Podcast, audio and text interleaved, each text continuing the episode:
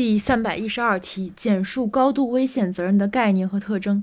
高度危险责任是指从事高度危险作业造成他人损害或者保有高度危险物品致人损害，应当承担的侵权责任。两种原因：一是从事高度危险作业造成他人损害；二是保有高度危险物品致人损害。所以，高度危险责任分为了危险作业的责任和危险物品的责任两种类型。然后它的特征呢，首先是无过错原则，然后。特征是四点：第一呢，属于危险责任；第二是对自己合法是对合法行为承担的责任，强调合法行为。